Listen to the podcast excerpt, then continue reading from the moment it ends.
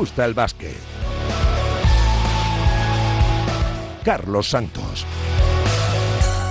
Y Adrián Portellano en la parte técnica, ¿qué tal? ¿Cómo estáis? Muy buenas, bienvenidos una semana más a Nos Gusta el Básquet. Ya está configurado el cuadro final de la Copa del Rey. A partir del día 15 de febrero en Málaga, con un Real Madrid UCAM Murcia, comenzará el primer título oficial de la temporada. Después de la Supercopa, con muchos candidatos, con muchos favoritos, el torneo de las sorpresas y sobre todo el más especial de la temporada, un fin de semana en el que conviven ocho aficiones en busca de un objetivo, que es ganar el título copero. En una semana que nos ha dejado un protagonista, a Pedro Martínez, después de cumplir mil partidos como entrenador de la CB. Casi nada lo del preparador catalán con su Baxi Manresa, al que por cierto ha vuelto a meter en copa por eh, segunda vez en los últimos eh, tres años. De la mejor liga del mundo destacamos el regreso de Damon Green con derrota en la desintegración de Golden State Warriors. Estamos asistiendo posiblemente a los últimos coletazos de un equipo que ha hecho historia, que ha, que ha sido cuatro veces campeón y que parece que está necesitando un cambio de rumbo evidente con el ocaso de sus principales estrellas en, el regreso, por cierto, de Santi Aldama. Se nos viene un Nos gusta el básquet espectacular, con mucho, pero que mucho protagonismo para el sorteo de Copa.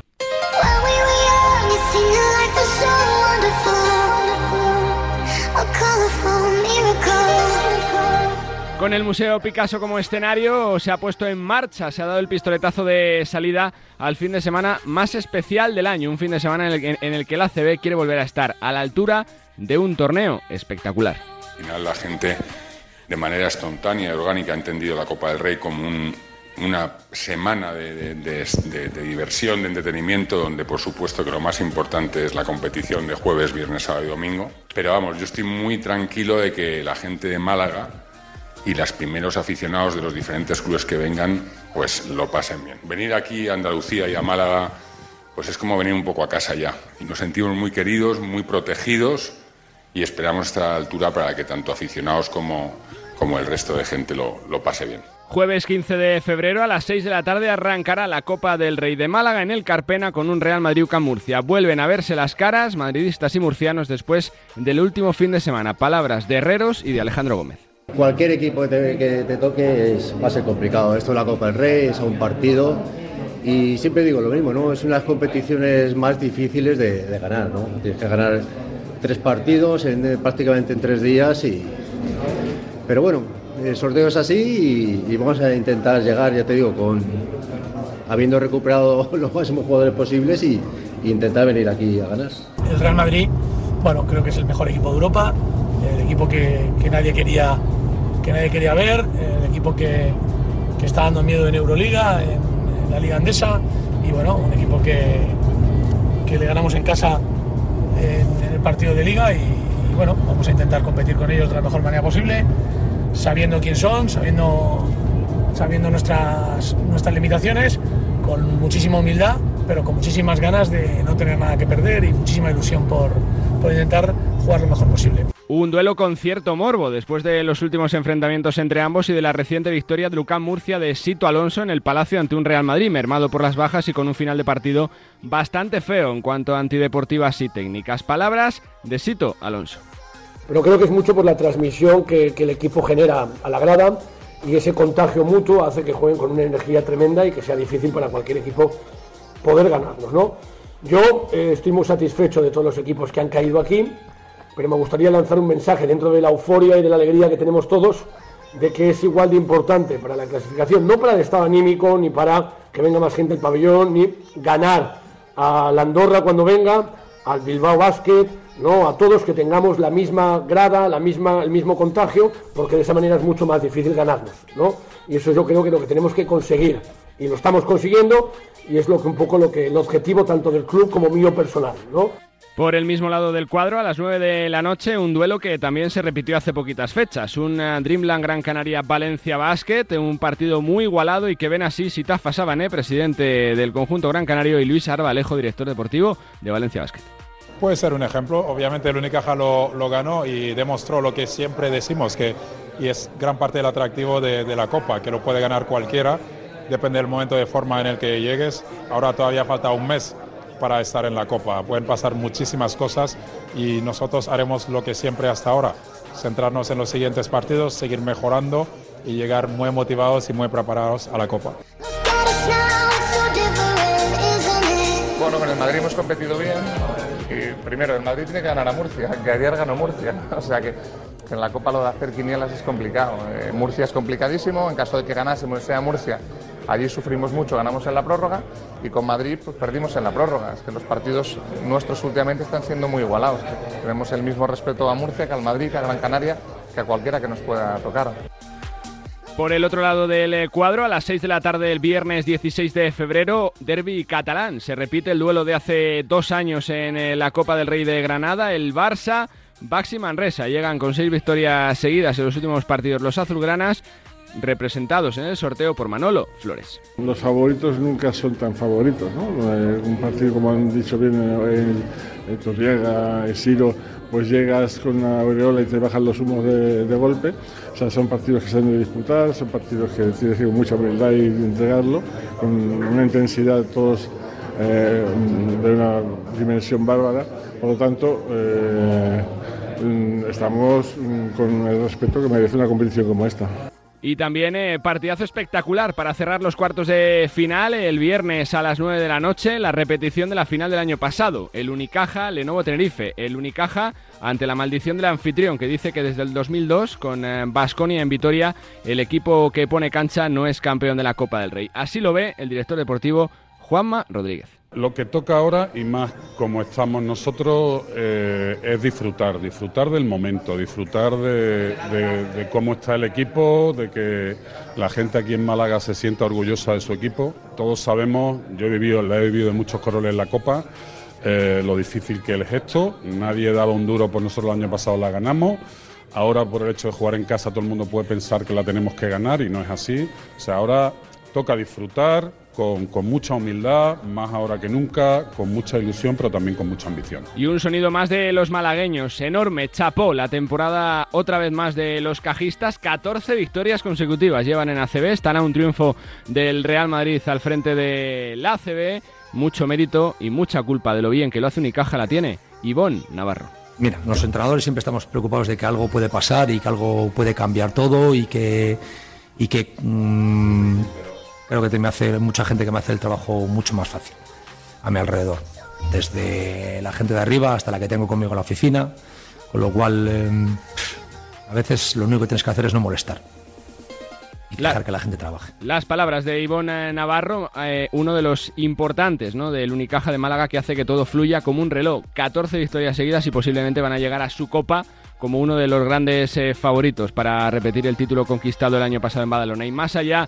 de la cita del eh, Carpena, Pedro Martínez es el gran protagonista de las últimas horas. Mil partidos dirigidos en ACB para el entrenador de Baxi Manresa, homenajeado en la previa del partido ante Vasconia, otro de sus ex equipos. Y bueno, pues un eh, Pedro Martínez emocionado y que ya forma parte de los libros de historia del baloncesto español. Bueno, ha sido una semana, digamos, difícil para mí, por, por todo lo que, lo que la ha rodeado.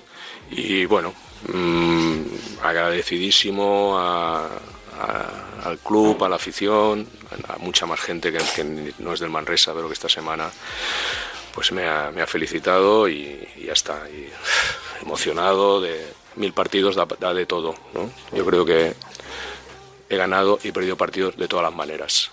Partidos increíbles de ganar y de perder, mm, remontadas increíbles y remontadas en contra increíbles, partidos ganados en el último segundo. Mm, Creo que si me pusiera a analizarlo, los he ganado y he perdido de todas las maneras, que se puede ganar y que se puede perder.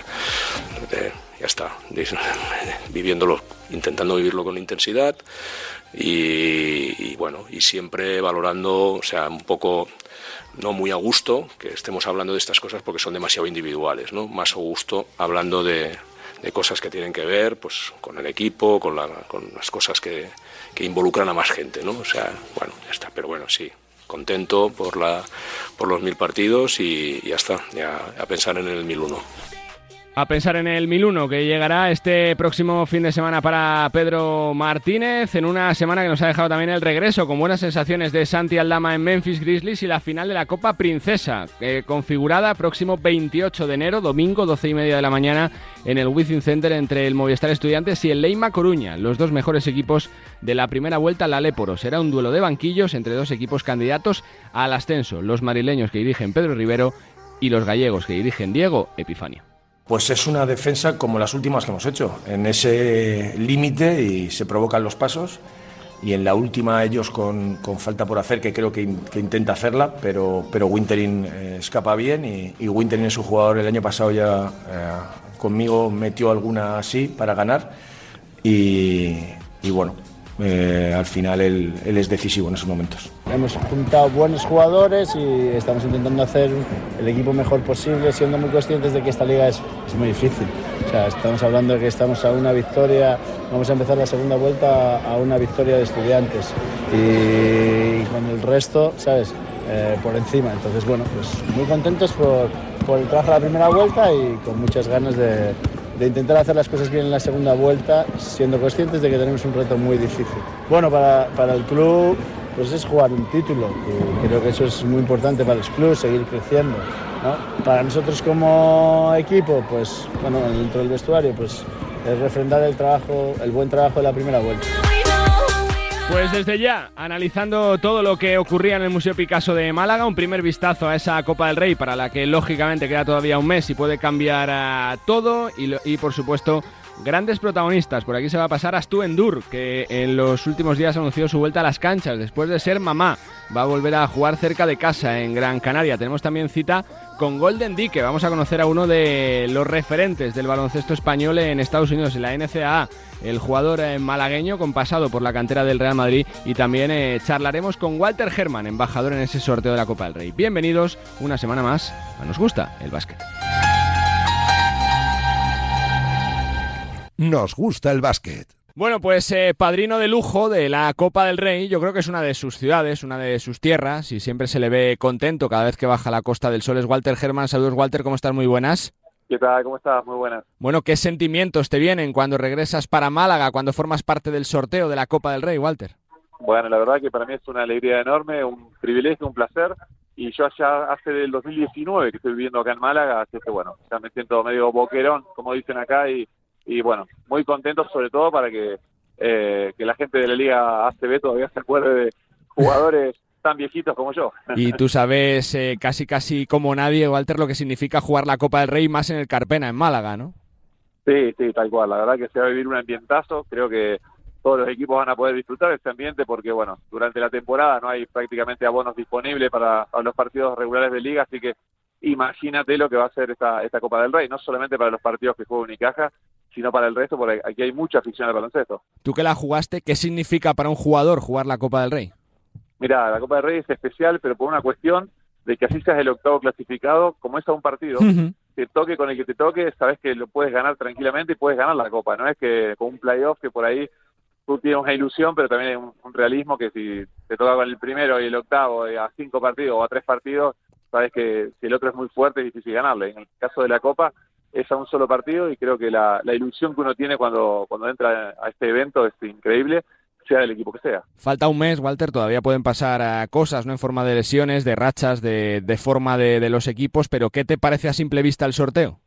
a simple vista, yo lo que decía recién, que se preocupen los que los, equipos a los que les tocó el rival. Yo creo que va a ser súper pareja y es lo que tú decías, de aquí a un mes pasan muchas cosas. Ahora mismo Madrid, Unicaja está en un nivel altísimo jugando, pero de aquí a un mes pueden no jugar también, puede pasar lecciones como pasó ahora eh, al Real Madrid, eh, o sea, pasan muchas cosas en un mes. La verdad que la liga y la experiencia de cada uno hace que una semana estás muy bien, después bajas, subes, bajas, subes y bueno, tiene que coincidir que en esa semana te toque estar en, una, en un momento de forma muy bueno y que puntualmente en ese partido lo hagas bien, porque por más bueno de forma que estés, eh, en un momento que en un pasaje del partido no lo haces tan bien, el otro te metió un par de bombas y se te complicó y estás fuera de la copa. Entonces, bueno, yo creo que va a ser una copa súper emocionante y ya te digo, aprovechar la afición de Málaga que es increíble. De Unicaja te quiero preguntar, Walter, tú que has ganado títulos con esa camiseta, que lo ves de cerca cada día, lo que se está viviendo ahí es una locura, ¿no? Campeonato de Copa el año pasado, racha de 14 partidos seguidos. ¿Te recuerda un poquito a ese gran eh, conjunto que teníais, que fuisteis campeón de, eh, con tantos títulos? Eh? Walter, sí, en, re- en realidad yo siento la misma sensación que tenía cuando jugaba aquí en la ciudad, ¿no? Cuando tú sales y demás, la gente está volcado con Unicaja, pero impresionante, vuelve a sonar en todos lados. A diferencia de nuestro equipo, Unicaja tiene eh, la plantilla prácticamente al completo, con jugadores 7, 8 puntos, y en el caso nuestro, cuando ganamos la liga, nosotros volcamos casi todo nuestro juego a Josito Garrajosa, a Marcus Brown, y el resto acompañamos, digamos, hacemos nuestro rol.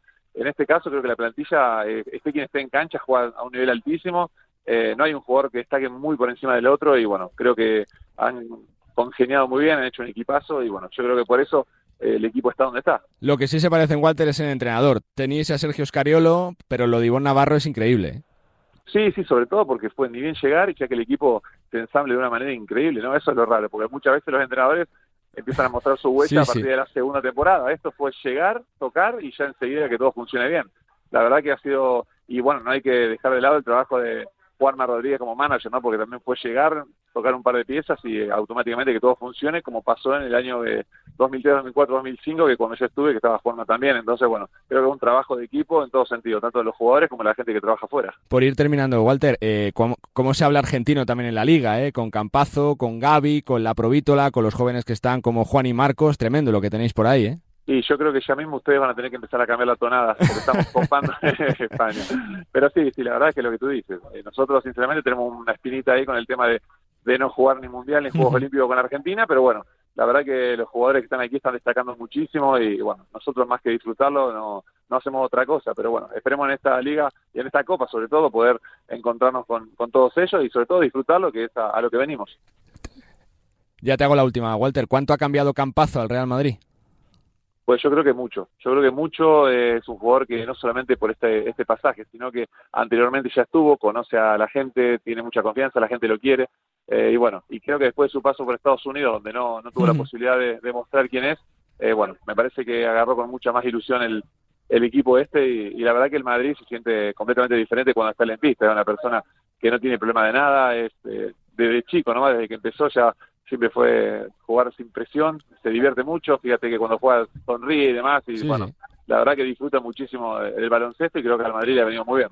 Pues Walter, que siempre es un placer charlar eh, contigo, que se vea una gran Copa del Rey. Te molestaremos seguro en las eh, jornadas previas para charlar contigo y para ver cómo ves el baloncesto y que salga todo genial. Gracias. Espectacular, gracias a ustedes, abrazo grande. Abrazo grande para Walter Herman, uno de los mejores jugadores que ha tenido Unicaja en eh, su historia, miembro ilustre de esa plantilla tan ganadora del eh, 2005 y bueno, pues un hombre que lleva, como nos comentaba, casi cinco años viviendo ya en Málaga, fincado en la Costa del Sol y que seguramente se lo pasará pipa, que estará pendiente de esa gran cita, la primera del calendario en este 24 del 15 al 18 de febrero, la Copa del Rey de Málaga que arrancará con un plato fuerte, posiblemente el cuarto de final más, eh, más esperado por todos, por el morbo y por eh, lo que se va a jugar ese Real Madrid UCAM Murcia el próximo jueves 15 de febrero. La Copa ya está aquí.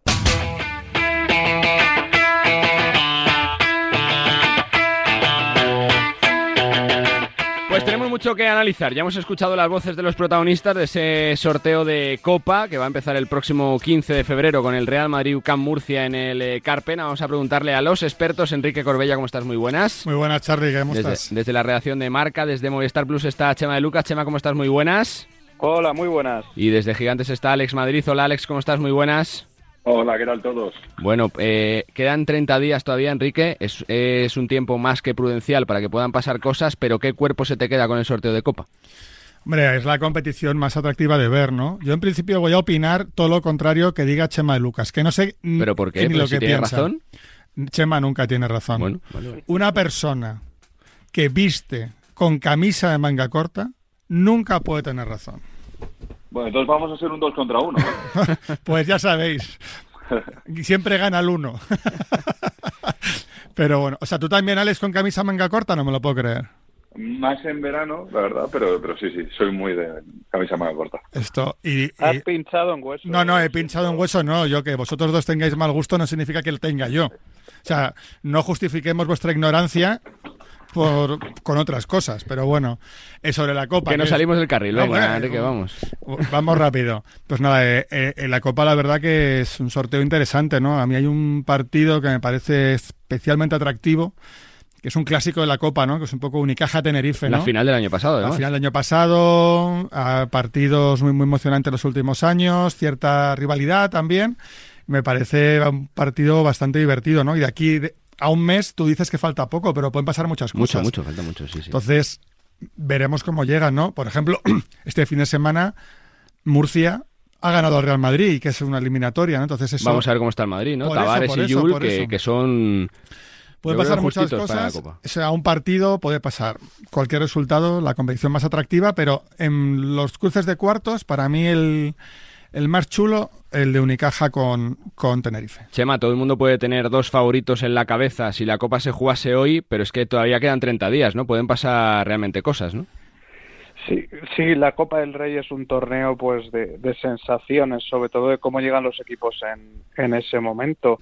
No, no, si fuera hoy, pues, pues evidentemente las sensaciones del, del anfitrión de Unicaja que tiene Ujú, 14 claro. triunfos consecutivos, pues son inmensas. Las sensaciones del Barça en este 2024 recién iniciado también son son positivas y como decía Enric, pues bueno, pues ese UCAM Murcia que viene de, de ganar al Real Madrid y que es un equipo muy muy peligroso bueno pues pues vamos a ver cómo se gestionan todas estas situaciones. Primero sobre todo esa eh, revancha de la pasada final de Copa de un Lenovo Tenerife frente a Unicaja Unicaja que puede pues acusar la presión de ser de ser anfitrión. Luego las cuentas pendientes que puede tener el Real Madrid con ese UCAM Murcia eh, sobre todo con el final de partido de, de choque recién disputado o incluso las de eh, el Barça que vio como pues bueno esa pequeña crisis que ha tenido la inició eh, un poco el Baxi Manresa ganando en el en el Palau.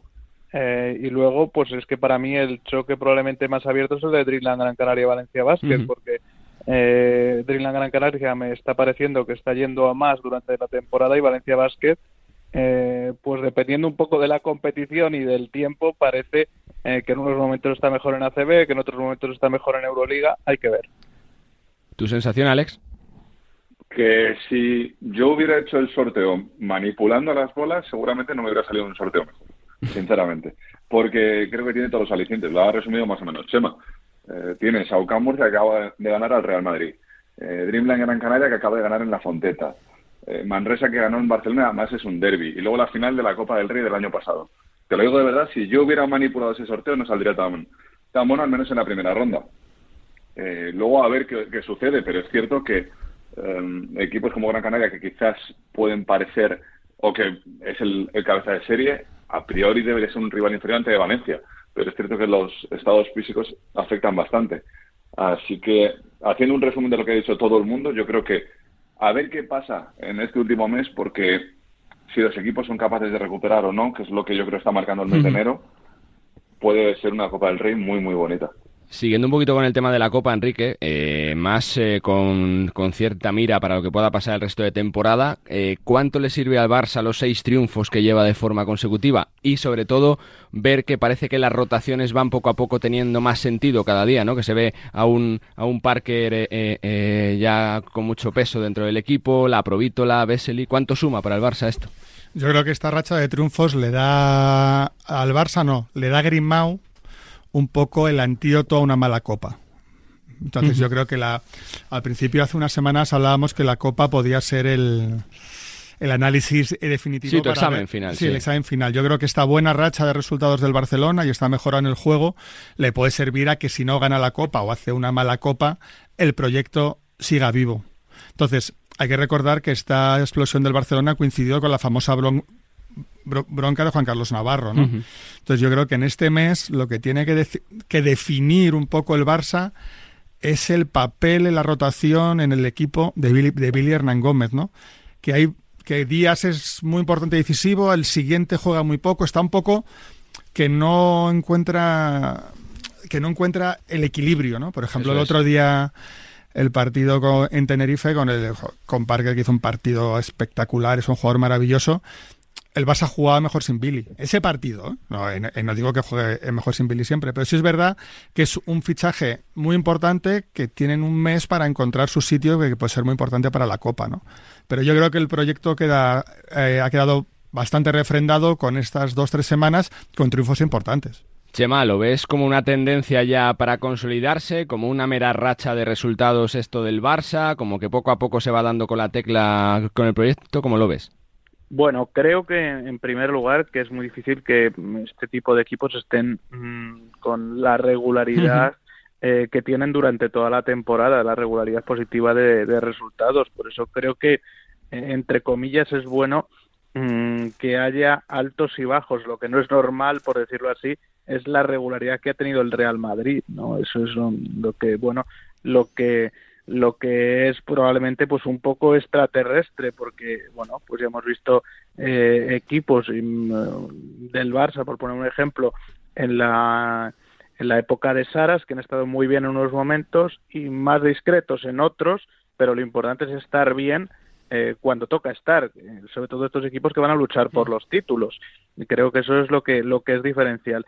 Y luego sí creo que me ha llamado la atención es que bueno pues es un equipo que en las últimas semanas está viendo cómo jugadores están dando un paso adelante en su rendimiento eh, y es lo que tienen que ser equipos con un fondo de armario como el que tiene el Barça. Pues hemos visto eh, la semana de la victoria eh, frente al Real Madrid en el, en el Palau, esa semana fue la semana fantástica de Jan Vesely. Sí, tal cual. Esta, esta semana pasada ha sido la mejor semana de Jabari Parker en toda, en toda la temporada dos muy buenos partidos en Euroliga y luego, pues uno, un pelín más discreto en Tenerife, pero determinante con el triple ganador y con su mejor jugada de la temporada con ese mate. Bueno, creo que es positivo que los jugadores se vayan enganchando en esa rotación larga al, al equipo al equipo de Ruye Grimao y bueno también pues concuerdo un poco con lo que decía Enrique que hay que ver cómo acaba de encajar eh, Billy Hernán Gómez creo que es la última pieza que tiene que hacer clic o, la, la última pieza del puzzle que tiene que encontrar un poco su sitio. Para ti, Alex. Bueno, yo, eh, retomando el tema Billy, creo que es muy complicado que, pueda tener más protagonismo en la rotación. Quizás no lo que estaba ocurriendo a final de diciembre, ¿no? El partido de Mónaco que se queda fuera de la rotación en la segunda parte, por ejemplo. Eh, más que nada por el nivel que está mostrando Vesely. Eh, creo que el Vesely de este año es infinitamente mejor al que vimos la temporada pasada. Eh, no es el mejor Vesely seguramente que hemos visto, porque ese será el de, creo que la temporada 2018, creo, en Fenerbahce. Pero es cierto que el nivel que está mostrando es eh, importantísimo para el Barça. Eh, diferenciar en ataque y en defensa, y, si echas un vistazo a las estadísticas, es evidente que ahora mismo seguramente es el jugador más importante del Barça. luego, retomando también lo que decía Chema de de lo que hemos visto las últimas semanas. La semana pasada de Darío Brizuela también es la mejor semana que hemos visto en, en toda la temporada. Eh, me sorprendía echando un vistazo a estadísticas que su máxima anotación en la Euroliga eran nueve puntos, la semana pasada hizo 24 contra Zalgiris Kaunas. Así que yo creo que eh, esa mejoría del Barça viene dada por el buen rendimiento que están dando jugadores eh, que quizás no teníamos en mente a principio de temporada que podían ser los, los diferenciales. Y si consigue Roger Grimao seguir enganchando jugadores, eh, es evidente que ese mm. rendimiento que está dando en Europa lo va a trasladar también a la Liga Andesa. Y por eh, cerrar este tiempo de análisis, Enrique, Pedro Martínez, mil partidos en ACB, es una cifra redonda. Yo siempre he tenido la sensación de que a veces se le ha minusvalorado como entrenador. ¿Qué te parece como entrenador Pedro Martínez, Enrique? Pues es uno de los mejores entrenadores de la historia del baloncesto español, ya no solo por el número de partidos que lleva, es que yo recuerdo que empezó a entrenar jovencísimo. A lo mejor Chema me lo puede corregir, pero antes de los 30 años estaba en ACB, Chema, más o menos, ¿puede ser? Pues yo diría que sí. Sí, ¿no? Empezó a entrenar en, a ver, entre, en Badalona en el 90 y él nació en el 61. Pues 29 años. 29 años. 28, 29, sí. Entonces era un poco el niño prodigio de los banquillos del baloncesto español, que luego se convirtió en una realidad. Hay que recordar que ganó una Liga CB, si no recuerdo ¿Con Valencia? No, con Basconia. No, con, Valencia. Con Valencia, con Valencia, perdón. Eh, eh, con Valencia y... Vasconia ganó la Supercopa, quiero recordar. Y en 2010... subcampeones, yo creo también. ¿En 2017 no ganó Vasconia la Liga? No. 2017 Valencia. Eh, Valencia. Valencia. Bueno, el campeón con, eh, con Valencia. Es verdad que de Valencia salió circunstancias tal, pero que ha encontrado su hábitat natural de, comodidad y de hacer cosas muy, muy, muy importantes en Manresa. Porque que Manresa se meta en la Copa es una barbaridad, es un temporadón de los manresanos. Segunda vez en tres años, además. Sí, sí, sí, es una barbaridad. Un equipo que hace poco estaba luchando por descender. Siempre, siempre miramos, ¿no? Eh, Pedro debería volver a un, sin, sin, sin, faltar a Manresa, a uno de los top 4, top 5 de la liga, ¿no? Pero de momento está cómodo en Manresa y, y veremos hacia, hacia, dónde va, hacia dónde va su carrera. A mí me dio mucha pena que no cuajase su experiencia en, en estudiantes. Sí. Sí, a mí me dio mucha pena, porque cuando fichó me hizo mucha ilusión y me dio mucha pena. También entiendo que no cuajase porque es un club particular. ¿Tu sensación, Chema, de Pedro, de su figura, si le ha faltado entrenar quizá para un Barça, ¿no? que, que le consolide la élite de los banquillos? Bueno, yo creo que a los entrenadores, o yo personalmente les valoro más allá de no muchas veces de, los títulos que a veces son circunstanciales de dónde caen o dónde o donde no caen o, incluso de los equipos, ¿no? Eh, pero lo que sí valoro de, de, ellos, sobre todo, y por lo que les pongo pues más en valor si cabe, es con lo que son capaces de hacer, de mejorar a los jugadores que tienen. Para mí, para mí eso es, eso es totalmente clave y totalmente determinante, al margen de que luego consigan, ¿no? Pues con esos jugadores unos méritos otros, como lo que estabais comentando de, de Manresa de dos copas en tres temporadas. Eh, pero bueno creo que eh, pues pues esto es lo que lo que está demostrando Pedro Martínez no eh, pues que con ciertos mimbres de, ciertos jugadores les ha mejorado y eso influye en el rendimiento del grupo o en el, o en el rendimiento del, del equipo. Pues bueno, recordáis hace eh, un par de temporadas, eh, pues donde acabaron, por ejemplo, ¿no? Chima Moneque, Casi nada. De, de, la Liga Endesa de ser un práctico mm, desconocido a, a la NBA y luego pues, pues a ser jugador Euroliga o, o, Ismael Baco, pero bueno, lo, por, por lo que iba esta reflexión era un poco pues lo que está haciendo esta temporada, ¿no? Yo creo que eh, con un equipo sí, con una, con una estrella importante que han conseguido retener como, como Devin Robinson, pues creo que mejorar a jugadores eh, como un Steinbergs que hace dos temporadas estaba en Le Plata en, Gran Canaria y que es un jugador pues importante con confianza que está metiendo con un porcentaje en tiro de tres un Branco Badio que salió un poco por la puerta de atrás del Barça para irse a Alemania y está pues pues de los máximos anotadores del del equipo o incluso Dani García, ¿no? que ha tomado un papel importante, sobre todo durante la lesión de Dani Pérez, eh, pues bueno, creo que, que poco más se puede hacer con, con lo que tiene el equipo Pedro Martínez que meterle, que meterle en la copa. Creo que es un auténtico eh, milagro y eso habla muy bien de la figura de, mm. de este técnico que ha logrado eh, mil partidos en, en, la Liga Endesa y lo que demuestra, ¿no? Pues que es un técnico que es capaz de amoldarse un poco a las circunstancias y hacer campeón a aquel Valencia Vázquez, ¿no? De Duljevic, Fernando Sanimeterio, ¿no? De eh, probablemente de los mejores Piero Oriola que hemos visto en la, mm, en la, en la Liga Endesa, Rafa Martínez, Dios, Sigma, Will Thomas y compañía, a, pues bueno, pues un Baxi Manresa.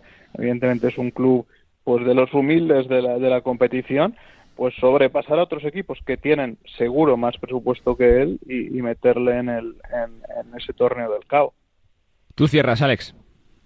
Bueno, yo creo que la muestra, eh, lo ha desengranado un poco Chema, pero la muestra es lo que hemos visto este fin de semana, no tanto en el homenaje a, a Pedro Martínez, sino en el homenaje a Chema Moneque, eh, porque todo lo que vimos de Chema Moneque lo creó de alguna manera Pedro Martínez. Eh, esa temporada en la que consiguen que un equipo más o menos sin gran presencia en Europa, hmm. eh, consigue ser subcampeón de la BCL con todo lo que llevaron a Bilbao, eh, con todo lo que logró ese equipo. Eh, ha mencionado a dos jugadorazos, pero se me vienen a la cabeza también otros como Silvain Francisco, que ahora mismo es una de las grandes revelaciones de Euroliga. Pues creo que todo eso es gracias a, a lo que ido haciendo Pedro Martínez en los últimos años, pero claro, es que el legado nos tenemos que remontar muchísimo en el tiempo. Eh, algunos no recordamos esas primeras imágenes de, Pedro Martínez porque no habíamos nacido. Yo sí, yo sí, desgraciadamente. pues, pues eso es lo que, eso es lo que voy, ¿no? Que es un entrenador Que está casi igual físicamente, legado. además, por otra parte. No, no, ha hecho un Claro, pacto claro, con el diablo, es el Brad Pitt del Está baloncesto. casi igual, que tú ves las fotos de hace 33 años cuando, cuando con Juventud, Brad con ahora está Pitt, clavado. el Brad Pitt del baloncesto. Ojo, ese comentario para ponérselo a lo mejor le gusta, ¿eh? Que- que- No, pero es que es verdad, el tío está fantástico eh, de todo, eh, de peso, de pelo, eh, de cara. Es, vamos, yo le envidio. Le envidiamos Absolutamente. casi más por, por el, yo le envidio más casi por el pelo que por los mil partidos, pero bueno.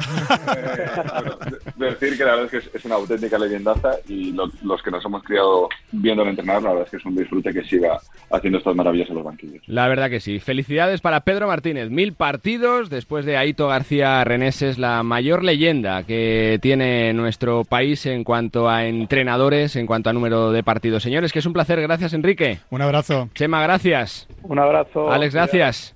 Un abrazo, buena semana. Hasta aquí el tiempo de opinión de Nos gusta el básquet, mucha Copa del Rey también, por supuesto, homenaje a Pedro Martínez.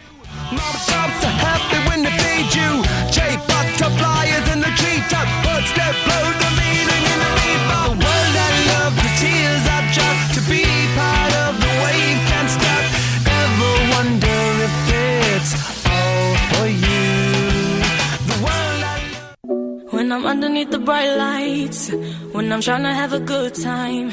Bueno, me apetece muchísimo volver a charlar en este Nos gusta el básquet con Astu Endur, una jugadora a la que queremos un montón, eh, que es una de las importantes de nuestra selección en los éxitos y que, bueno, pues que, que tuvo un parón en el básquet por algo tan bonito y tan maravilloso como ser madre. En las últimas semanas ha vuelto a incorporarse a un equipo casi de la casa como Gran Canaria. Astu Endur. Hola, Hola, Astu, ¿cómo estás? Muy buenas. Muy buenas, Carlos. Yo ¿Qué- bien, yo bien, estoy bien. ¿Y tú? Bueno, supongo que con poquito sueño, ¿no? Ahora todavía, ¿no, Astu? Ya, con un poquito sueño, ya ves, como, pero el, el chiquillo se está comportando muy bien, me deja dormir por lo menos estas últimas semanas, así que, así que bien, cada día vamos aprendiendo. ¿Sentías la necesidad de que había que jugar eh, para el básquet ya otra vez, Astu? ¿Que estabas preparada para jugar otra vez? Pues sí, sí, la verdad que sí, que el baloncesto que es mi trabajo, pero lo primero que es un pasión. Entonces dis- disfruto jugando el baloncesto. ¿Cómo te ha cambiado la vida en cuanto a prioridades? eh, lo de ser madre, Astur, ¿se disfruta más ahora cada entrenamiento, cada ratito en cancha pensando en lo que tienes en casa o no? Pues la verdad que sí, de hecho a veces lo tengo cerca cerca mía, Ah, sí. mirando, mirando, mirándola a él también. Es que es una emoción todo ahí mezclado, es que es que lo disfrutas teniendo tu hijo enfrente de ti, jugando o entrenando, haciendo todo lo que sea. Eh, que si tú tienes días malas o días Claro. ah, buenas, siempre eh, van a estar ahí. Es, es, es algo muy, muy, muy bonito, la verdad que, que, que sí. Y siendo Gran Canaria casi casi como empezar de nuevo otra vez, ¿no, Astu? Pues sí, Gran Canaria, como, como, como sabemos, eh, es, mi, es mi casa. Entonces me siento muy, muy cómoda de poder volver, venir aquí y vivir lo que he vivido hace 10 años. Astu, ¿físicamente te cuesta más ahora coger el ritmo, ahora hacer una preparación física para jugar? ¿Qué te falta para estar lista ahora mismo, Astu? Mm, Desde mi punto de vista, no es, no es, no es, no es difícil. Es, hay un sacrificio de, de muy grande de, de- detrás, pero yo voy a mi, a, a mi ritmo. No es que, es que al mañana mismo podría, podría Ajá. jugar tranquilamente, pero yo prefiero no, no precipitarme para no tener lesiones en el, en el futuro. Entonces, prepararme bien cuando me siento al 100% físicamente y mentalmente, que eso también es muy importante de poder jugar tranquilamente y disfrutarlo, porque no quiero entrar en la cancha, digo si voy bien o no voy bien o no lo voy a disfrutar, entonces es mejor cuando yo estaré al 100% jugar y que la gente me vea como el acto de siempre. Por lo que dices, por ahora no hay reto, ¿no? En lo personal para el año, ir tras día a día, ¿no, Astu?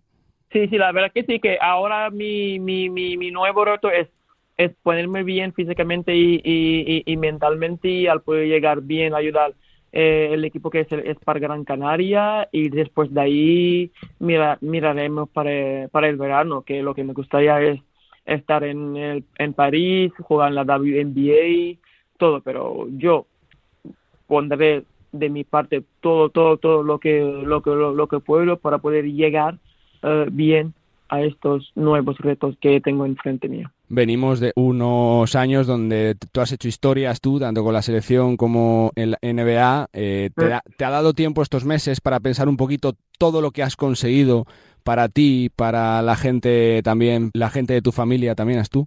¿Te da tiempo a Pues- pensarlo más, saborearlo más, que has hecho cosas muy grandes? que sí, a veces, eh, sinceramente, no me di cuenta yo misma, pero la gente siempre me la, me la, me la, me la recuerdan, que tengo más de 30 títulos. El otro día me lo dijeron que yo, sinceramente, ni, ni, ni sabía nada. Entonces, es algo, algo bonito que tú has trabajo, has, has estado sacrificando y has estado con la gente que te han querido desde el día uno, apoyándote y todo. Ver estos títulos o estos o, eh, sueños que, que teníamos cumpliéndole es que es solo darle gracias a ellos y a esas personas que han estado siempre en tu lado. Haz tú, por lo que me comentabas antes del objetivo de los juegos de la NBA, es un aliciente más, ¿no? Para, para trabajar más, ¿no? Si cabe, para jugar cuanto antes puedas, ¿no? Pues sí, la verdad que, que, que sí, que siempre es, es, es, es- a mí es, un, es una ilusión de poder jugar en la mejor liga del, del, del mundo que es la WNBA, entonces a mí me, se me pone y yo siempre que, que he ido para allá yo me veo bastante bien cuando vuelvo con la selección, me- juego fantastísimo.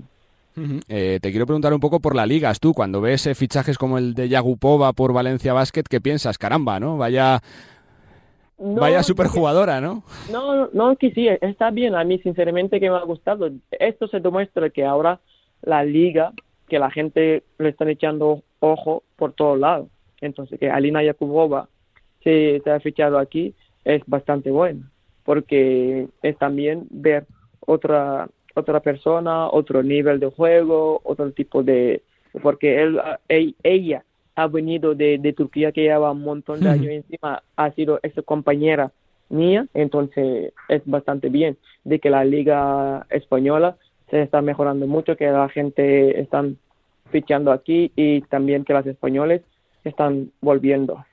Me quedan dos, tú. Cuando ves que hay tantas niñas que quieren jugar eh, para el básquet en los últimos años, ¿qué pensáis? Todo esto también es cosa de lo que habéis conseguido, ¿no? Con la selección, con los Pues la, éxitos. verdad, pues la verdad que sí, que siempre salimos por la tele o que estamos fuera, que eh, los chiquillos siempre no, nos lo dicen que eres mi ídolo, que me inspira y todo. Esto es, es bueno. Entonces, el otro lado, tenemos que dem- demostrar a, a ellos siempre tenemos que hacer las cosas bien, que sea fuera de la pista o dentro de la pista, porque hay, hay niñas o hay niños que siempre se fijan en nosotros. La última que te hago, tú siempre has estado muy comprometida con las causas sociales. Eh, es, es casi más, más gratificante, ¿no? Que te sonría un niño que una canasta, ¿no? Eh, cuando es por echar un cable a la gente. Pues, pues la verdad que sí. De hecho que tengo mi, mi, mi fundación, Eh, sí, como sí. todo el mundo, como todo el mundo lo sabe, es que a mí ese tipo de, de, de dar me, me, me alegra. Entonces, encima siendo a, a, a niños, ve- ve- viéndole a, a ellos teniendo una sonrisa en la cara, sinceramente que, que, que me pone. Pues haz tú, que cuides del peque, que seas eh, feliz, que nos alegra un montón, que sonrías, que te queremos ver de nuevo sobre una cancha de baloncesto y que seguro que sale todo a la perfección. Suerte y gracias, Astú. Gracias, gracias. Astú Endur, eh, nueva jugadora del Spar eh, Gran Canaria, nos hacía mucha ilusión eh, sa- saludarla y charlar con ella. Ya lleva un par de semanas en el equipo canario, pero después de ser mamá, volverá en breve a las pistas y con objetivos ambiciosos, como ella misma decía. Quiere jugar en la NBA y también, ¿por qué no?, intentar estar en los Juegos Olímpicos de París.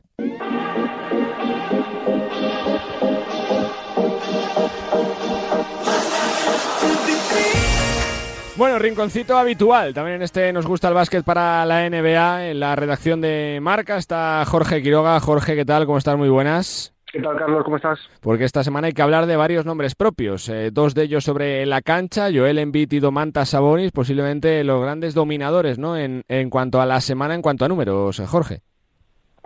Sí, el caso de Joel Embiid eh, es el del regreso, porque ha estado tres partidos sin jugar y en su vuelta, pues 41 puntos para, para liderar de nuevo a su equipo. La verdad es que es uno de esos casos en los que la, la, la ausencia del jugador se nota muchísimo en el rendimiento del equipo. Habían perdido varios partidos, eh, en fin, eh, sin, sin Embiid los Sixers son menos, eh, son menos Sixers, pero con Embiid los Sixers, pues eh, como dicen en Estados Unidos, son candidatos a cualquier cosa. Eso sí, eh, mm, eh, el jugador que a- ahora mismo además es eh, es eh, favorito para ser MVP, pues igual no lo puede no puede defender su corona porque eh, eh, para hacerlo tendría que jugar 65 partidos y le quedan ya ocho ausencias posibles eh, mm, eh, en los 44 partidos que le quedan a Filadelfia para que para que eso ocurra, ¿no? Para que para que saquemos a a, a Embiid de la ecuación del MVP. Ajá. Y eso es algo que no le importa, ya lo ha dicho, que, que lo- la, la intención es llegar sano a, a los playoffs, que es lo importante, que es donde se juega la temporada. Cada vez lo saben más, cada vez eh, se dan cuenta que la liga regular está muy bien, pero que, que lo importante viene luego. Y lo de Domantas Sabonis, bueno, lo de Domantas Sabonis son unos numerazos eh, alucinantes, Sí, sí, ¿no? tremendo, tremendo. en, en, en, en, en su último partido, eh, para además convertirse en el único jugador que hacía esos números en la historia de la NBA. Y no, y no es un no es un, un- una cosa por casualidad, eh, ya lleva tiempo eh, Domantas Sabonis haciendo unos numerazos impresionantes y siendo un jugador lo que tú has dicho, ahora mismo probablemente entre los más dominadores están estos Ujú. dos. Mm, No se me ocurren muchos más pivos eh, eh, tan dominadores. Qui- quizás sí mejores, y habría que, que echar un vistazo a Nikola Jokic, pero, pero no tan dominadores. ¿no? Cuando, cuando ellos juegan, la verdad es que se, se nota mucho. Eh, Jorge, lo que se confirma semana tras semana es que parece fin de ciclo claro los Warriors, ¿no? El, el declive de las estrellas por un tema de edad y sobre todo porque parece que la química cada día funciona menos, ¿no? En, en San Francisco. Bueno, desgraciadamente estamos eh, estamos eh, en, en esa en esa tesitura, ¿no? Estamos viendo cómo el equipo se va descomponiendo poco a poco, cómo cada vez pierde más partidos, cómo n- ni la llegada de los de los jugadores de, de, de los titulares eh, mejora mejora la sensación o por lo menos de, de- que el equipo puede hacer algo más.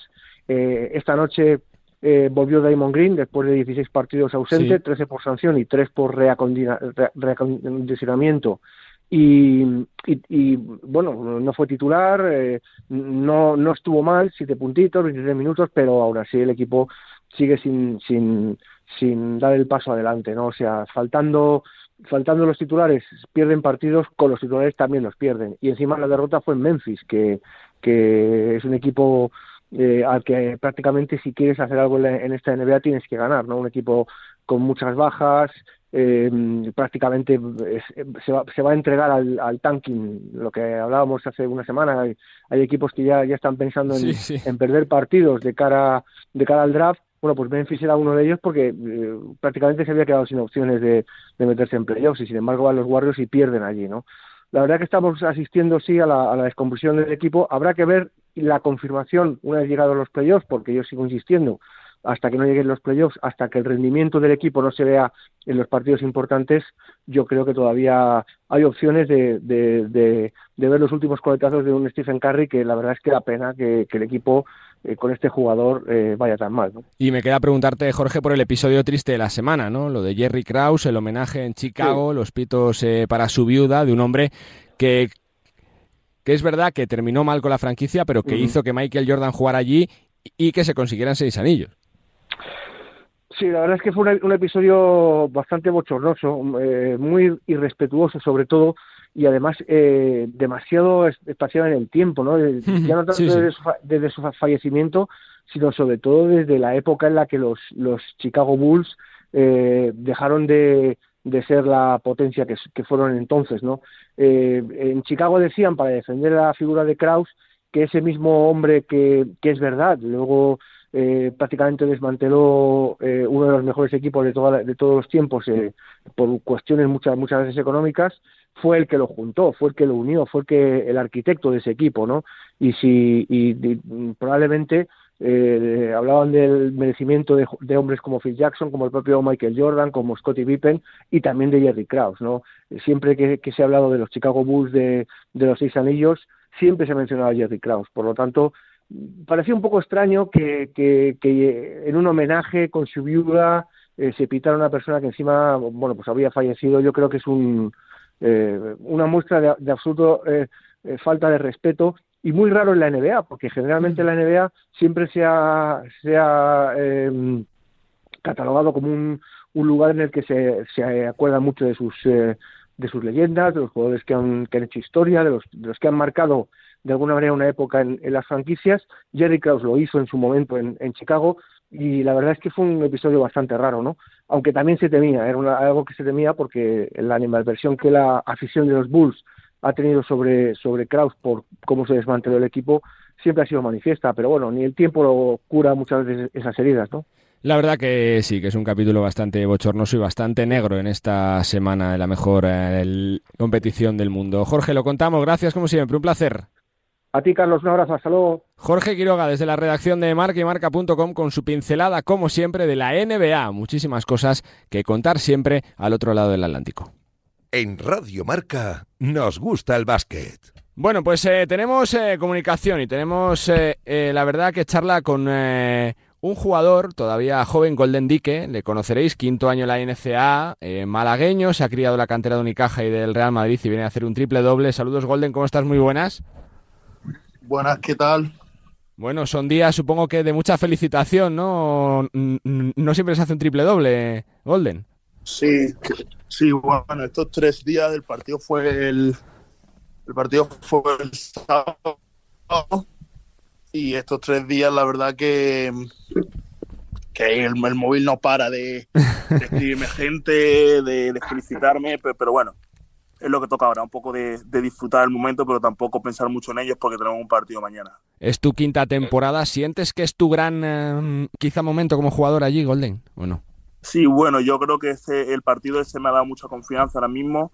Eh, todavía tengo cosas que mejorar, obviamente. Tengo que mejorar sobre todo mi confianza con respecto a, a los tiros en los partidos, porque sí que es cierto que en los entrenamientos no tengo ningún problema, pero cuando sí que llega el partido y la mano se coge un poco.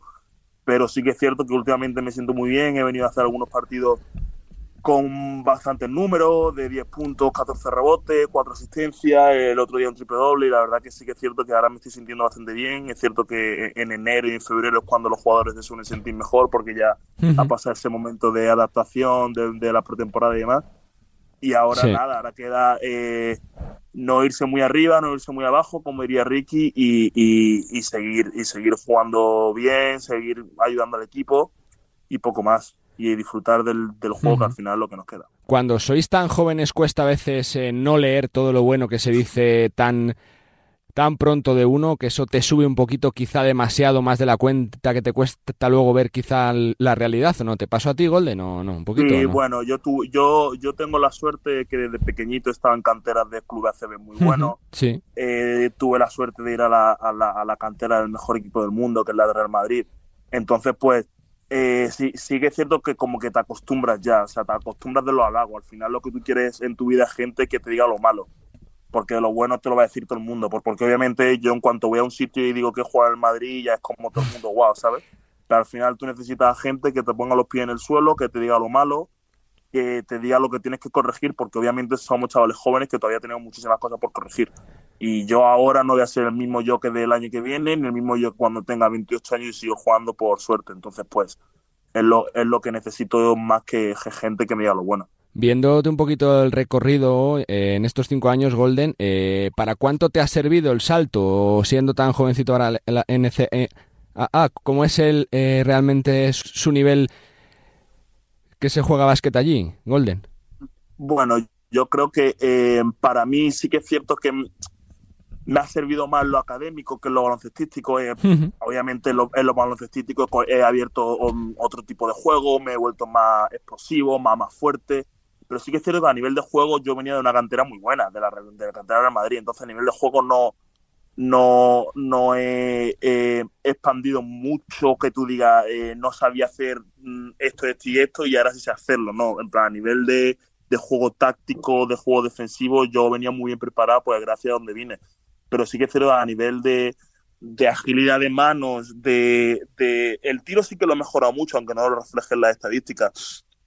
Eh, a nivel de, de lectura de juego he aprendido mucho porque el sistema que jugamos tengo que leer mucho el juego porque el valor lo tengo yo Ujú. mucho en las manos. Sí. Eh, a nivel defensivo he crecido muchísimo, es lo que yo más me llevaría de aquí. a nivel defensivo soy otro jugador. Yo creo que ahora a nivel defensivo puedo defender a, a quien sea. Antes cuando era junior obviamente me costaba mucho eh, desplazarme lateralmente, Fí- físicamente no, no era tan ágil y yo creo que a nivel, a nivel defensivo he aprendido muchísimo, tanto en, en aprender que la defensa hay que enamorarse y quererla, a que a eh, pues conceptos básicos defensivos y conceptos eh, de yo mismo de intuición, no por no, no a nivel de equipo, sino a nivel de yo mismo, de yo decir, pues ahora, ahora ayudo, ahora no ayudo al- al- a, la, a la hora de decisiones. Así que la verdad que eso sí que me ha servido muchísimo.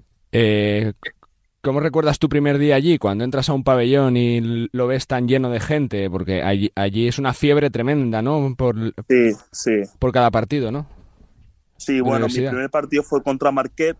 Eh, jugamos contra la Universidad de Marquette allí, donde el mismo pabellón donde juegan los Bucks, en el Fisher Fo- Forum. Y la verdad que fue una locura. 15.000 personas en el pabellón, eh, todo de amarillo, porque ellos juegan de amarillo, mi primer partido allí. Y la verdad que fue una locura. Mi, mi, mi primer día aquí en la universidad pues fue un poco también locura porque se enteraron de que veníamos Santi y yo, tal, y como era la primera vez que venían dos españoles de la universidad, y, a- y veníamos de haber ganado el 18 y demás, pues nos pusieron como dos pa- pancartas, dos paneles súper grandes de la universidad, como que todo el mundo de la universidad sabía quién éramos, ¿sabes? Y la verdad que fue un poco shock, pues porque nosotros veníamos y coco, como los dos chavales más, y sí, sí que es cierto que eh, pues medimos lo que medimos, ¿sabes? Pero al final no íbamos con la intención de decir aquí somos los dioses, sino íbamos como dos chavales más, y sí que es cierto que cuando llegamos a la universidad todo el mundo ya, gol de santidad, no sé qué, cuánto. Y sí que es cierto que fue un poco, un poco más locura eso, pero bueno, al final adaptarse. Yo he tenido la suerte, yo siempre lo digo, mi, mi camino es muy diferente al de muchas otras personas porque yo tengo la suerte de jugar en Madrid y he jugado en mi casa. Entonces, al fin y al cabo, aunque suene un poco mal decirlo, pero tú ya te acostumbras a, a ir a un sitio y que la gente tal, no sé qué. Entonces, no me, no me resultó extraño, sino que me resultó un poco raro porque es otro país, no por otra cosa. ¿Tú tenías siempre claro que tu camino era ese cuando salías de la cantera del Real Madrid y probar en la, Mm. eh, eh, para formarte en la universidad? Eh, ¿Fue algo que te surge con tus agentes, con tus padres? ¿Cómo tomas la decisión, Golden? Pues mira, fue algo que me surge en... Fue algo que me surge... ¿Cuándo me surgió eso? Fue algo que me surge pues la pretemporada del, del año de, de junior de segundo. Ajá. No, yo no, obviamente tú eres canterano del Madrid, tú lo, único, lo último que piensas es Claro. Tú lo único que piensas que vas a ser el siguiente tal y que te van a fichar en una CB, te van a dar cinco años de contrato y tal, tal, tal, tal, ¿sabes? Y al final yo venía de Unicaja, que era canterano referente en su entonces, y, no piensas en eso. Pero sí que es cierto que a mí siempre en mi casa me han inculcado a que tienes que estudiar y que eh, Dios no lo quiera, pero te rompes algo, algo pasa mal, o simplemente no eres lo, bu- lo, lo bueno que tú te crees que eres, y no te fichan y no te cogen, y al final acabas jugando en un EVA, en un Le Plata o en un Oro, y, al y a lo mejor tú no quieres eso. Y yo siempre he, sido, he tenido la suerte de tener gente encima de mí que me ha obligado y me ha inculcado, y además a mí me ha gustado aprender y estudiar.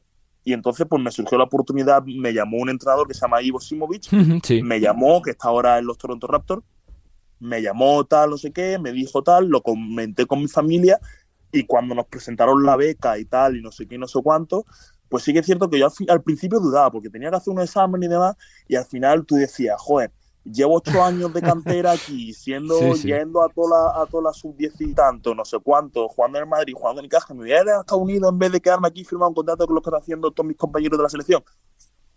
Pues bueno, pues al final lo cogimos, Santi también ayudó mucho porque él venía y yo decía, Santi es un tío muy listo, Santi es un tío que siempre que ha sido de los mejores de España, nunca ha fichado ningún equipo, siempre está en Canterbury. Si él lo hace y tal, no sé qué, yo creo, yo no creo que va a ser una buena, una, una, una mala idea. Y pues le hice y bueno, pues, pues ya al final ya cinco años llevo aquí. Por eso te quiero preguntar, por la relación tanto personal como profesional que te une con Santi Golden. Eh, ¿Te sorprendió su decisión de irse tan rápido, de dar el salto para Memphis, de jugársela? Eh, porque No, claro, no, era su segundo no. añito y dices, caramba, te eh, es, eh, puede ser pronto, ¿no? Un poquito. No, al final tú vienes de un año de hacer 21-11, que sí, que el año siguiente hubiese hecho 30-15, pero al final te presentan ese verano una oportunidad de fichar cuatro años 10 millones de euros y Claro. tú te vas a decir que no. Hmm. Imagínate que va la siguiente temporada y te, y te jodes la rodilla. No, no, no, no, no. Yo obviamente eso, cua- cualquier jugador español, no español, que le ofrezcan esa cantidad de dinero, lo firmas porque al final te cambian la vida a ti, a tu familia y todo te cambia la vida, te cambia la vida. Entonces, esas son oportunidades que no se pueden dejar pasar. Yo se lo dije, no deje, en plan, y- o sea, no te voy a dejar que vuelva. Vete. Vete, vete, porque te, es, que es, una, es lo que estás buscando desde pequeño. Y si, Sí, sí, sí. Te, y si te aparece la oportunidad, lo mismo. mm, Hay otros en Europa un poco más complicado, porque en Europa, pues, si firmas un equipo, pues tienes las cartas de rescisión, al final tienes que, que- que pagar al club una millonada. Pero estando aquí en la universidad y no tienes que pagarle a nadie, el dinero ese es tuyo, ¿sabes? Al final te lo has ganado tú. Por lo que le conoces, ¿crees que la va a romper? No sé si en Memphis o en otra franquicia, pero vamos, potencial tiene para ello de sobra, ¿no? Lo que pasa que, claro, que se viene de la etapa en la que hemos visto, pues, caviar, ¿no? Con los Gasol, eh, con Ricky Rubio, con Calderón, que parece todo poca Sí. cosa ahora, ¿no, Golden? Claro, al final yo creo que un flaco favor. Al final, cuando entró al- a la NBA se le comparaba con los Gasol, que soy de la Gasol. Santi, yo creo que lo que le están dejando de minutos lo está haciendo muy bien. Y a la vista están los números. Juega poquito, produce mucho, los más menos son muchos, falla poco. Hay partidos que falla más, hay partidos que falla menos, pero eso es como todo el mundo. Al final yo creo que lo va a romper un jugador, un jugadorazo. eh. Cuando este verano en la selección española, su primera convocatoria y dominaba, era de los mejores. Sí que es cierto que en defensa le cuesta un poco, pero yo creo que no, que es cuestión de tiempo. Que se adapte, que coja un poquito más de peso, que coja un poquito más de velocidad, que tenga un poquito más de años, un poquito más de experiencia en la liga, pero yo creo que lo va a romper. Sea en Memphis o sea en otra franquicia que sea de su estilo, pues do- do- donde sea, pero yo no tengo ninguna duda que Santi va a ser el, el presente y el futuro de, de España y de, y, de, y, de, y de una cara española en la NBA. De Adaimara, ¿cómo lo ves, Golden? Por lo que tú conoces allí la idiosincrasia de la liga, de NCAA, eh, es, es su primer año, se habla mucho de la figura suya en España. ¿Cómo ves su recorrido? ¿Le va a costar un poquito? ¿Lo va a hacer bien? ¿Cómo lo ves? Sí, bueno, yo creo que Adaimara es un caso aparte. Jugadores como él es complicado porque tú vienes de un CAI donde CAI apo- apoya mucho la, la cantera, eres, eres referente cantera, va al europeo y domina, va al mundial y domi- y domina. Pero al final, eh, Adai va a tener su, su recorrido. Adai no va a ser un jugador de ahora, Adai va a ser un jugador de futuro. Eh, si, no, si mal no recordamos, Eddie Tavares, todo el mundo decía que no podía jugar baloncesto. Era el mejor pagado de Europa y el mejor Sí, sí. equipo que sin Tavares el Madrid es otro. Entonces yo creo que Adaimar va a ser uno de esos jugadores que ahora se diga que ahora la gente obviamente pues ve los números y está haciendo cuatro puntos, dos rebotes y juega ocho minutos. Todo el mundo está diciendo, ah, te has equivocado porque la gente en España es muy de eso. Cuando te da mal todo, todo el mundo quiere decir que te has equivocado. Pero Adaimar en unos años todo el mundo va a decir, Dios, Adaimar es muy bueno, Adaimar es muy bueno. No, Adaimar es muy bueno hoy. Lo que pasa es que su cuerpo todavía no está hecho, su, tiene un chaval que acaba de cumplir 18, mide 2.15, todavía no lo que mide, no sé, sé lo que mide, o 2.20, y se tiene que acostumbrar su cuerpo. Entonces yo creo que Ademar es un jugador de futuro que poquito a poquito, que se vaya curtiendo, se vaya cogiendo su- sus kilos en el gimnasio, que, que vaya trabajando su físico, su cabeza, y que no se deje mo- molestar por lo que siga de él en su casa o lo que siga de él en otros sitios, porque yo creo que va a ser un jugador con mucho futuro. ¿En quién te fijas? ¿Quién tienes como referentes? Bueno, yo me fijo muchos ¿vale? jugadores. Yo me fijo en muchísimos jugadores, desde la explosividad de Yabusel, la visión de juego de obviamente de Jokic, los hermanos Gasole, eh, Tomic, eh, el toque eh, a la hora de finalizar eh, de Hernán Gómez, por ejemplo, la forma de jugar en defensa de Usman, a mí me gusta mucho. Eh, pf, yo qué sé, la hora de los espacios abiertos de Joel Parra, el cómo domina el timing, corte o quedarse afuera para tirar al pop. Me fijo en muchos jugadores. Yo a mí me gusta mucho el baloncesto, yo, yo veo mucho baloncesto y, y- y me fijo en muchísimas cosas. O sea, yo miro muchísimo, desde, desde los espacios, desde el tiro, em, por ejemplo, de la forma de jugar al poste bajo que tiene Unicaja, en la jugada esa que mató al Madrid y Sí, mató al sí, Barcelona. Eh, muchísimas cosas. Me fijo en muchísimos aspectos. ¿Eres de los que ve mucho básquet Golden durante la semana o no? ¿Tienes tiempo para ver partidos de baloncesto o no? los veo más repetidos, pero por ejemplo, Sí. este fin de este, esta semana me vi el Fenerbahce Madrid, que lo estaban Ujú. echando. Eh, veo mucha NBA, veo poco baloncesto europeo, eh, universitario, veo más o menos mucha Euroliga, no veo tanta ACB, pero veo mucha Euroliga. Siempre que juego en Icaja lo, lo, lo, lo intento ver. eh, sea en Champions o sea en ACB. Mm, y bueno, voy viendo algún que otro partido. Si tengo tiempo, por ejemplo, me acuerdo a ver el año pasado un Granada-Girona en la última jornada, bueno, lo que me deje, Sí, lo, sí. lo que me deje. Pero sí, sigue, sigue solo ver mucho Unicaja y mucha Euroliga. ¿De futuro lo tienes pensado, lo que te gustaría hacer próximamente o no, Golden? Si Hombre, probar en la NBA, si probar en la CB, ¿qué te gustaría hacer? No, me gusta. Yo creo que lo más realista ahora mismo me gustaría jugar en ACB, obviamente. Eh, mm, obviamente, ahora yo acabo la temporada en marzo y, y quedo libre, entonces. Pero vea, a lo mejor no tengo la oportunidad de jugar en ACB, yo tengo los pies en el suelo. A lo mejor no me dan la oportunidad porque tal, no sé no sé cuánto. Pues luego intento el de oro, intento dominar en oro, jugar bien en oro y que la gente en España vea que estoy listo para jugar en, un oro que vaya a ascender o en una CB y me dé la oportunidad de CB. Eso ya donde, donde ta- tanto yo como mi gente de Málaga y de, y de España lo vamos viendo, tenemos un plan y tampoco, yo tampoco estoy muy nervioso porque sé que tampoco que en plan, pues las cosas van a pasar. Pero donde, donde, donde yo me gane jugar es donde voy a jugar. Y donde me den la oportunidad de jugar es donde, me, es donde voy a jugar. Entonces, pues nada, yo ahora mismo estoy pensando en el partido de mañana y si, la, y si me hubiese hecho la entrevista el jueves estaría pensando en el partido que tengo el sábado.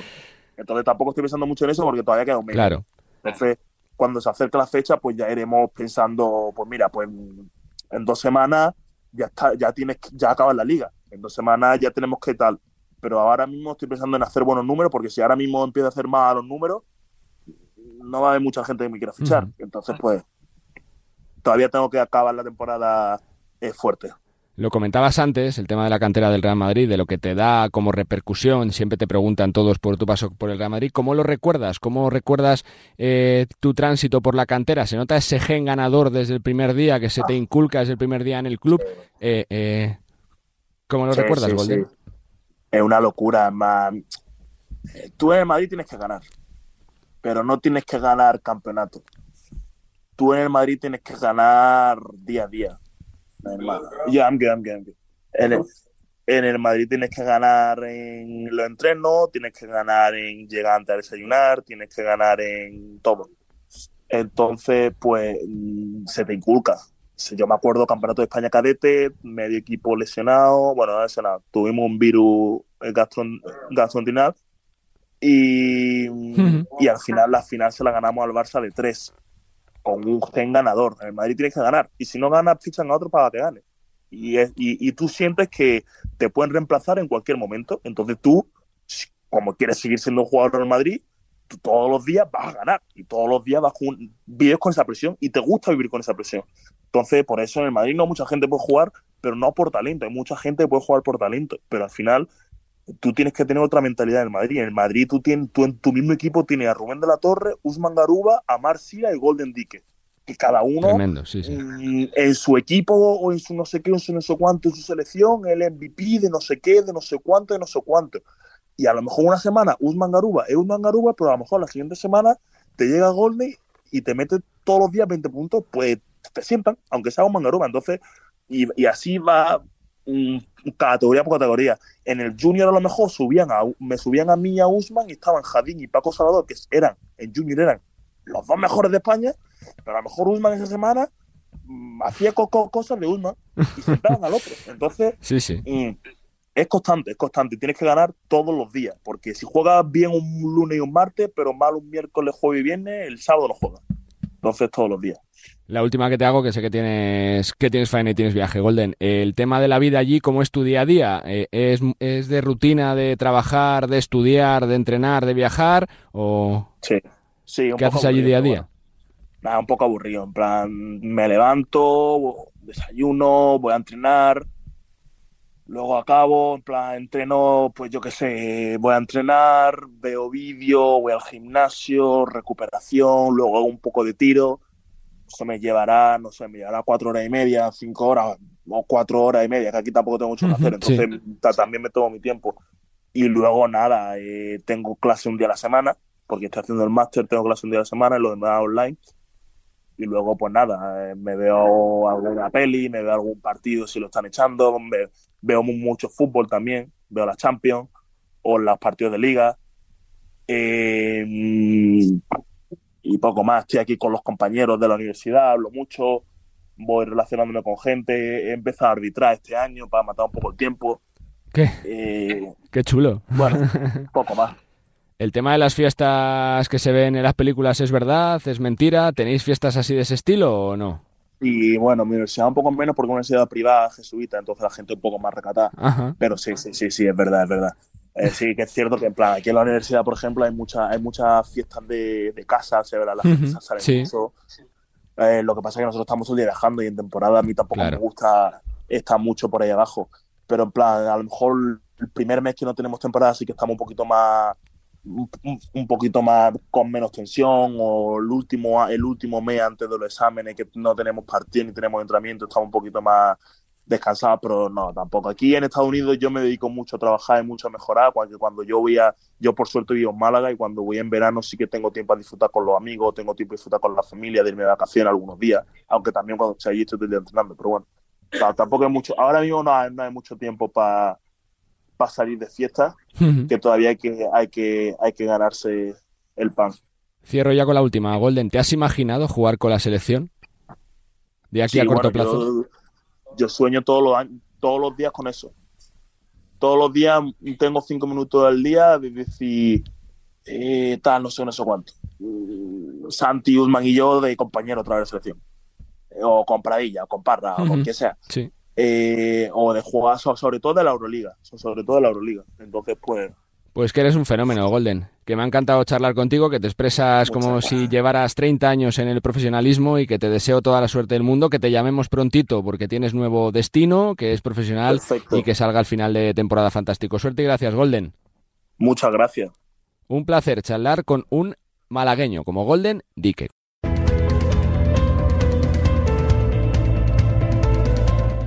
Pues ponemos punto y final a este Nos gusta el básquet en el que hemos eh, conocido ya los eh, cuadros y los sorteos finales de la Copa del Rey. Recordar en Málaga del 15 al 18 de febrero, Real Madrid, UCAM Murcia, Gran Canaria, Valencia el jueves, mientras que el Barça Manresa y el Unicaja Tenerife se disputarán el eh, viernes y también hemos conocido los emparejamientos de la Copa de la Reina del 21 al 24 de marzo en Huelva, Valencia Basket, IDK Euskotren y es para Girona Movistar Estudiantes para el jueves, mientras que el viernes se jugará el Perfumerías Avenida de Salamanca ante el eh, Lointec Guernica y el Casa de Monte de Zaragoza ante el eh, Baxi Ferrol. No queda nada para entrar en lo decisivo de la temporada y en el mundo del baloncesto siguen pasando muchísimas cosas. Ha sido un placer acompañaros una semana más. Ya sabéis que el programa está disponible en todas las plataformas de podcast para que os lo descarguéis y lo escucháis cuando queráis y que nosotros seguimos hablando de baloncesto en Radio Marca, que es la radio del básquet. Sean felices, disfruten de la vida